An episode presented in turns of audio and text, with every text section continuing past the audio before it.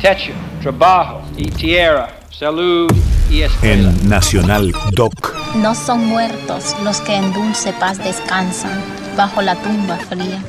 Muertos son los que tienen el alma fría y viven todavía. Rubén Darío. Nuestra América. Manifiesto zapatista en agua. Siempre digo lo que pienso. Un espacio de Raúl Zaffaroni Siempre digo lo que pienso. Recuerda que este continente tiene derecho al porvenir. Siempre digo lo que pienso. Siempre digo lo que pienso.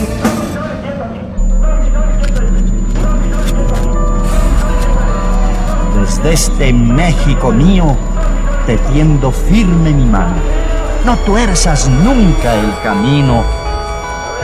No temas a los fracasos, que un día, mi hermano querido, tendrás el triunfo en tus brazos. La primera vez que salgo de la Argentina me voy a México directamente.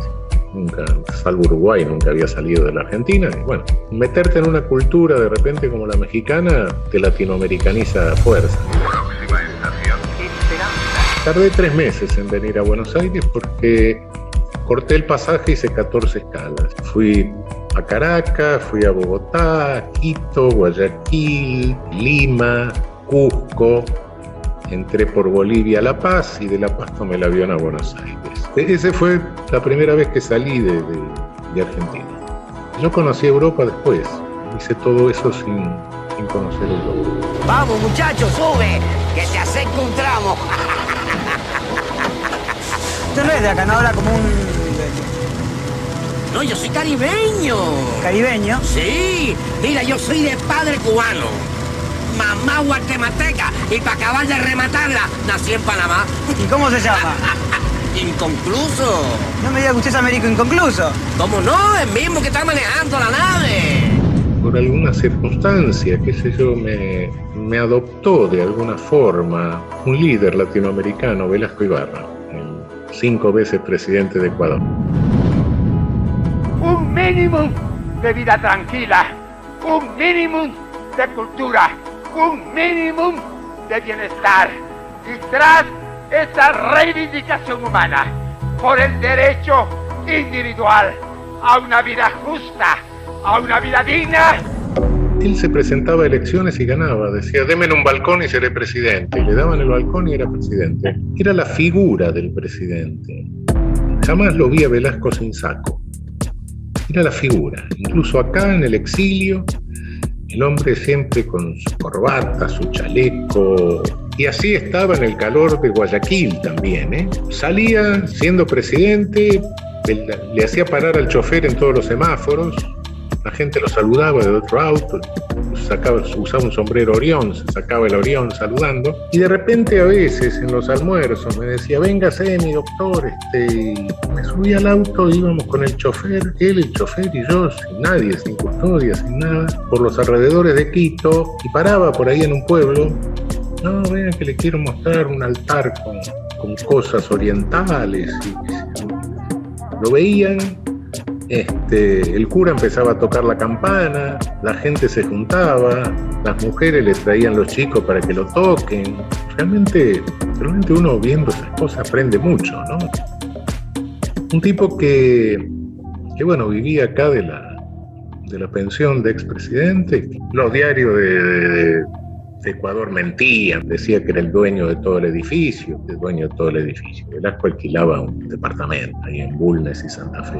un mínimo de vida tranquila, un mínimo de cultura, un mínimo de bienestar. Y tras esta reivindicación humana por el derecho individual a una vida justa, a una vida digna, Velasco tenía 86 años y la señora de Velasco, que era más joven, falleció en un accidente, se cayó de un colectivo. Y Velasco entró en una depresión, se, volvió, a, se volvió a Quito y a los dos meses murió.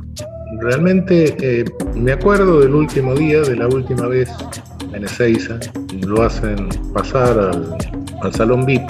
Y yo en un momento dado no quería despedirme. Salí y dice voy a comprar cigarrillos y me, me llama un amigo que era venga, venga, el doctor Velasco lo quiere, quiere que venga. Volví, este, lo de los cigarrillos un pretexto. Y me sienta del lado derecho y en eso se le acercan unos periodistas y le dicen, presidente o doctor, no sé qué le dijeron, ¿quiere decir algo?